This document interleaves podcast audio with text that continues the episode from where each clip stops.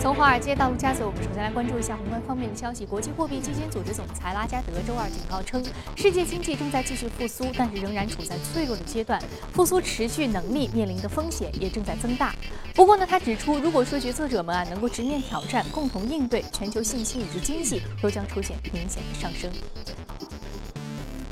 日本央行行长黑田东彦周二表示，必要的时候可能会进一步调降负利率。那黑田东彦对于议会一个委员会表示，货币政策不可能解决所有的经济问题。日本央行的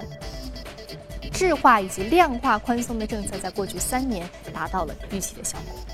澳大利亚央行在昨天结束的议息会议之后宣布维持基准利率在百分之二不变，那此举符合市场预期。声明表示低利率的支撑需求，而澳元升值将会使得经济调整变得复杂，因此呢，会议认为当前政策是适当的。由于二零一五年该国整体 GDP 增长加快，因此呢，经济持续增长的前景乐观，不对于当前澳元升值的颓势。那。澳洲央行指出，部分源于大宗商品价格的上涨。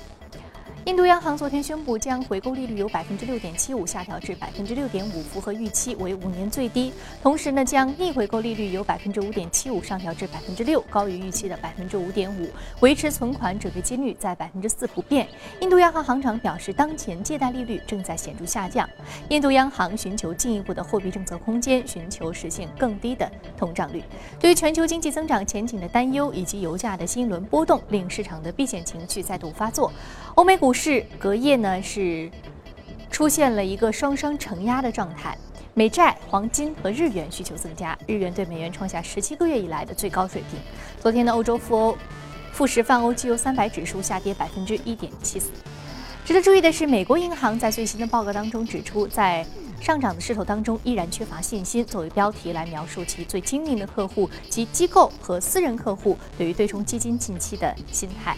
美银的报告指出，由于对于近期市场反弹的可能性持续的缺乏信心，这些最精明的客户啊，已经连续第十周撤资了。几乎所有板块上的股票都在上周遭到了出售。好，刚刚我们浏览完了宏观方面的消息啊，接下来我们再来关注的美股三大指数昨天的一个收盘表现，我们看到是全线下挫的。由于避险情绪的升温，美股呢出现了一波。压力啊！道琼斯工业平均指数收盘是低收了百分之零点七五，纳斯达克综合指数收盘下挫百分之零点九八，标普百指数的跌幅达到了百分之一点零一。好，接下来我们再来关注到的是第一财经驻纽约记者葛维尔收盘之后给我们发回的报道。早上，主持人，隔夜受欧股下跌的影响，美股也是普遍走低，金融板块跌幅达到百分之一。公司消息方面，迪士尼在周一晚间意外宣布，公司首席运营官 Thomas Staggers 将于今年年内离职。Staggers 一度被认为是现任 CEO Robert Iger 的继任者，后者将会在两年内退休。据传呢，由于迪士尼董事会希望能够扩大继任者挑选的盘子，这也可能是成为这位首席运营官离职的一个主要的原因。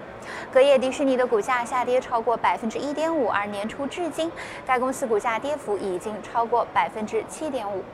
此外，制药企业埃尔健昨夜股价大跌，跌幅达到百分之十六，创五十二周的股价低位，领跌标普五百指数。美国财政部宣布将会启动新的法规来限制美国企业通过税负倒置的方式逃避美国的公司税，这引发了市场对于这家爱尔兰企业与辉瑞制药合并前景的忧虑。辉瑞制药的股价隔夜上涨超过百分之二点五。主持人。感谢格尔给我们带来有关于市场观点的汇总。这里是正在直播的从华尔街到陆家嘴。那刚刚我们浏览完了宏观方面的消息啊，我们知道现在整个市场呢对于美联储未来的一个政策走向还是相对比较关注的啊。看到这个避险情绪的升温，以及美股出现了一波压力位，那我们该怎么来看待未来货币政策可能有的预期呢？马上进入到今天的节目。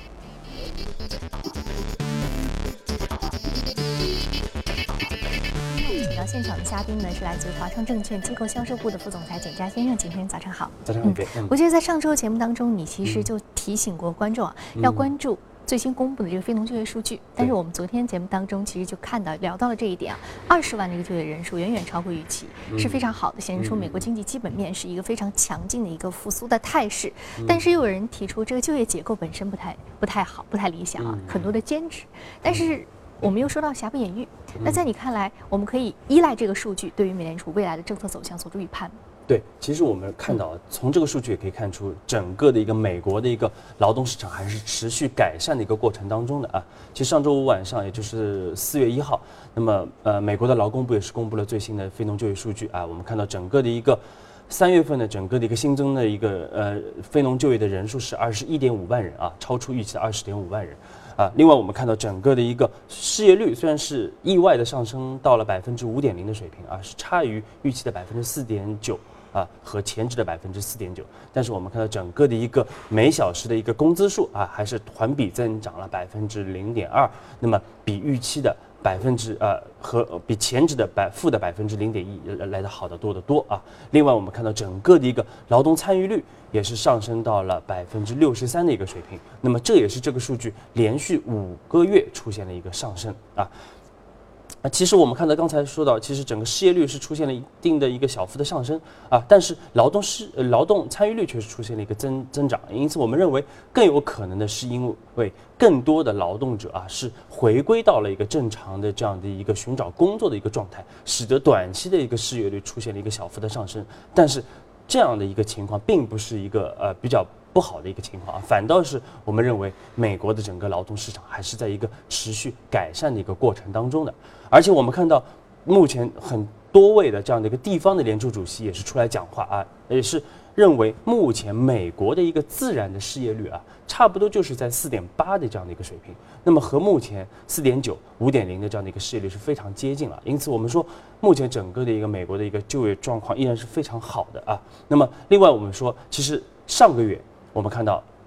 非农就业数据公布之后啊，虽然说这个就业水平很好，但是这个薪资增长比较差，那么导致了美元出现了一波先涨后跌的这样一个走势啊。但是这一次我们看到，这个薪资增长确实也是超预期的。那么在这样的一个数据的支撑下，我们认为美联储的加息预期，我们看到在持续的一个升温啊。那么而鉴于美联储它有一个提前的一个沟通机制，所以说。美联储在四月份加息基本上是不可能的啊，但是我们认为在六月份或者七月份加息还是它的一个可能性啊，还是非常大的。嗯嗯，你是说六月份、七月份来加息啊？我们知道在上周节目当中你说到耶伦是一个鸽派的言论，在昨天节目当中我们的嘉宾提到可能会在今年加息三到。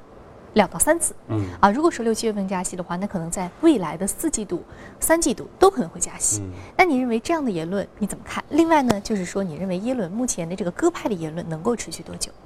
对，其实我们看到啊，三月份很有意思啊。三月份其实耶伦有两个公开的一个讲话，我们之前节目也做了一个点评啊，那么？一个就是三月十七号，呃，在 FOMC 的会议之后的新闻发布会上啊，那么耶伦是发表了一个比较鸽派的一个观点啊，导致了全球风险偏好的一个大幅的上升。那么上周其实我们做节目的时候，我们也是及时点评了耶伦在经济俱乐部的这样的一个讲话啊，那么也是表。表达了一个非常鸽派的一个观点啊，那么同时他认为，啊，整个原油的一个上涨可能是不可持续的，而美国的通胀的压力暂时也不会特别大啊，因此他总体来说，他对于整个的一个加息，他认为还是需要比较谨慎的。但是同时，我们看到很奇怪的一点，就是在他在三月底这个讲话之前啊。有多位的美联储的地方的主席都是出呃出来进行一个讲话，而且他们表达出来的却是偏偏鹰派的一个观点啊，包括我们看到美联储传统的鸽派的这个主席埃文斯啊，他的他的观点都比耶伦来的鹰派啊，所以我们今天要特别强调的一点就是，我们说耶伦过于鹰派啊鸽派的这样的一个观点啊，可能非常不利于他长期的一个任务的一个完成啊。那为什么这么说？其实我们说回顾整个美国的一个这个经济史，我们看到前三就是整个美国的整个的一个货币政策的一个周期和美联储主席的他的一个风格，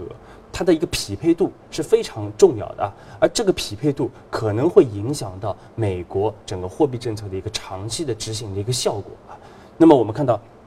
像八十年代沃克尔。他是一个非常鹰派的这样的一个美联储主席啊，当时他对应的就是美国的一个啊反通胀的这样的一个周期啊。而伯南克我们知道是一个非常鸽派的这样的一个美联储主席啊，提出什么啊，从从直直升机上撒钱的这样的一个美联储主席啊。那么它对应的就是美国的一个反啊反这个危机的这样的一个周期。因此我们说这两任美联储主席，它的整体的一个政策效果都是偏正面的啊。但是我们说格老啊，就是格林斯潘做了十七年的美联储主席啊，他的特点就是比较含糊，比较喜欢打太极，模棱两可，模棱两可啊。那么这对于我们说这个反反这个风风险的这样的一个周期来说，就不是很匹配啊。那么因此，这个格老的这样的一个这个风格，也或许也导致了这个次贷危机的一个爆发，以及全球这个呃资本市场的这样的一个风险的一个爆发啊。那么因此我们说，耶伦。我们看得很清楚，他主导美联储之后啊，美联储总体总体来说是进入了这样的一个货币紧缩的一个周期啊，因此它的长期任务一方面是要退出 QE，一方面是要加息，那么另外最终是要缩小美联储的整个的一个资产负债表。那么目前我们看到，他和他和伯南克已经基本上已经把 QE 是暂停了啊，这个已经是成功的完成了。但是在整个实现美联储的一个利率正常化的这样的一个过程当中，我们看到耶伦确实目前碰到了很大的问题啊，因为我们看到仅仅加了一次息以后，他就发觉全球的整个的一个经济复苏是非常乏力的啊，而且目前整个美欧经济的它的一个整个货币政策的一个分化非常严重啊，那么导致如果美联储一旦进一步加息的话，那么会引起全球资本市场的一个进一步的一个动荡啊，因此我们说目前它在这方面是碰到了比较大的一个问题啊。那么呃，另外我们看到，我们建议投资者重点关注的就是过两天，也就是四月七号啊，那么将罕见的会有四位美联储的主席啊同台来登场啊，那么这四位就包括我们说现任的耶伦以及前任的三位，像沃克尔啊、格林斯潘啊和伯南克。啊，他们会同台登呃这个出场来发表他们对于整个货币政策的一个观点。所以就是说，对，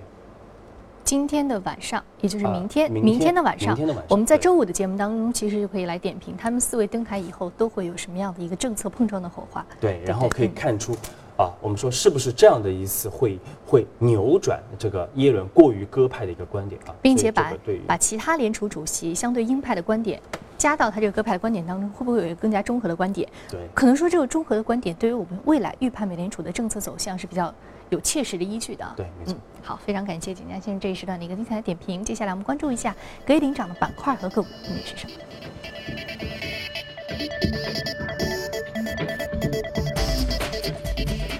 我们要说到的是半导体板块的这个股上涨幅度百分之三十三点一，目前价格十点八八美元每股啊。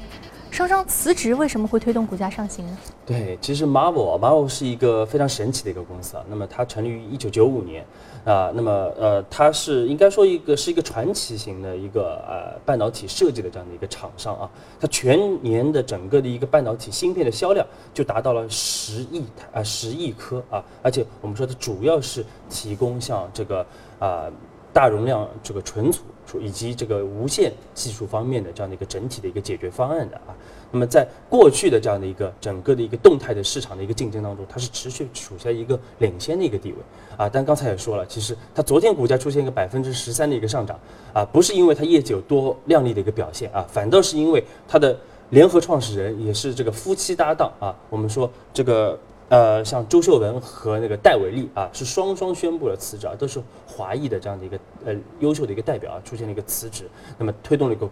公司股价的上涨。而就在三月初的时候，我们看到他的这个 Marvel 在内部的一个调查当中，他发现了一些财务方面的一些问题啊，那么使得这个联邦机构也是进入到其中来进行这样的一个调查。那么呃。这个所以说引发了整个的一个联合创始人的这样的一个下台啊。那么我们看到从 Marvel 的这样的一个表现，也可以看出，在科技企业来说，你要持续保持一个领先性，这个难度是非常大的啊。因此，对于投资者来说，你要投资一家高科技企业，其实这个风险，我们说还是要作为一个比较重要的这样考量的一个因素。嗯嗯。所以说，我们知道在高科技企业当中，它有很多的风险，不仅仅是本身行业的风险，还有包括公司运营方面的风险啊，这是管理方面的一些问题。所以说，可能考量因素相对比较复杂，比较多。好，非常感谢许家先生这一时段点评，这里是正在直播的从华尔街到陆家嘴。接下来，进一段广告，好，过来继续接着聊。好，欢迎回来，这里是正在直播的从华尔街到陆家嘴。接下来我们进一段广告。我们广告回来，继续接着聊，来关注一下公司资讯。特斯拉公布的数据显示呢，公司今年第一季度全球销量同比增长百分之五十至一点四八二万辆，不及市场预期。特斯拉表示，销量不及预期呢，主要是由于 Model X 核心部件供应短缺。由于特斯拉给一个第一个版本的 Model X 加入了太多的新技术，而公司并没有足够的能力保证一些元件的生产。不过呢，特斯拉表示维持二零一六年全年总发货量八万至九万辆的预期。根据外媒的消息，德国西门子已经接触美国自动化设备生产商爱默生电气公司，试图收购后者的网络能源业务。爱默生电气希望能够将业务部门以四十亿美元脱手。如果达成交易，爱默生将集中精力经营核心工业自动化业务，以及商用和家用取暖还有空调部门。那，目前谈判呢处于初步阶段。好，再来看企业财报，连锁药店沃尔格林联合博兹发布。财报显示，公司上一季度实现净利润九点三亿美元，大幅低于上年同期的二十点四亿美元。上季营业收入则是增长了百分之十三点六，至三百零二亿美元。麦兰医药公布的上季度财报显示，公司上季度实现盈利一点九四六亿美元，实现营收二十四点九亿美元。二零一五年财年全年，公司实现净利润八点四七六亿美元，全年营收为九十四点三亿美元。好，刚刚我们看完了公司动态之后，再回到资本市场，和嘉宾聊一聊值得关注的板块。今天我们要说的是网络直播。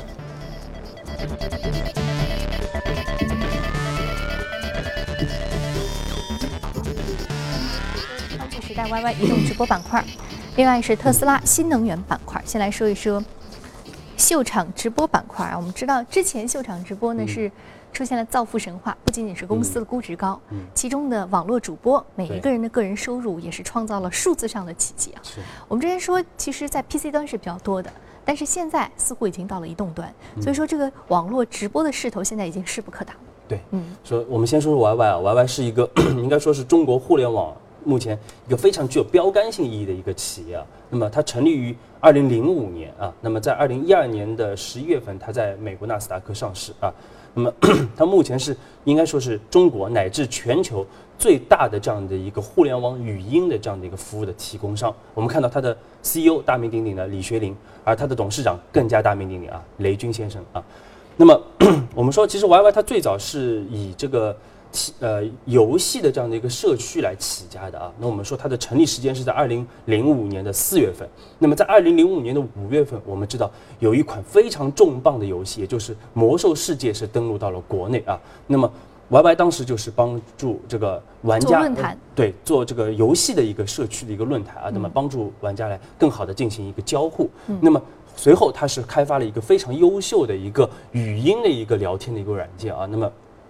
为呃这个更方便于呃玩家之间来进行一个游戏之间的一个互动。那我们看到它每一个产品其实都是切中了玩家的这样一个痛点啊，使得它在这个发展的一个初期就吸引了大量的一个忠实的一个用户，而且因为它有很好的一个呃客户的这样一个导入啊，用户的导入，本来就是玩魔兽世界的玩家，他在这个论坛当中大家灌水，大家聊天，但是很快就把这个变现了。导入到了这个 YY 的语音聊天当中，对，呃，很自然的一个转化啊，再到主播，对，而且到后面我们说，其实，在这样的一个庞大的这样的一个用户基础之上啊，它又发展了一个很特殊的以草根的这样的一个工会为这个生态圈的这样的一个直播网络直播秀场的这样的一个平台啊，我们看到这样的一个秀场也使得这个。它整啊，通过不断的一个啊优化啊，不断的一个这个呃创新啊和对外的一个合作，目前我们看到它已经成为整个网络秀场的一个绝对的一哥的一个地位，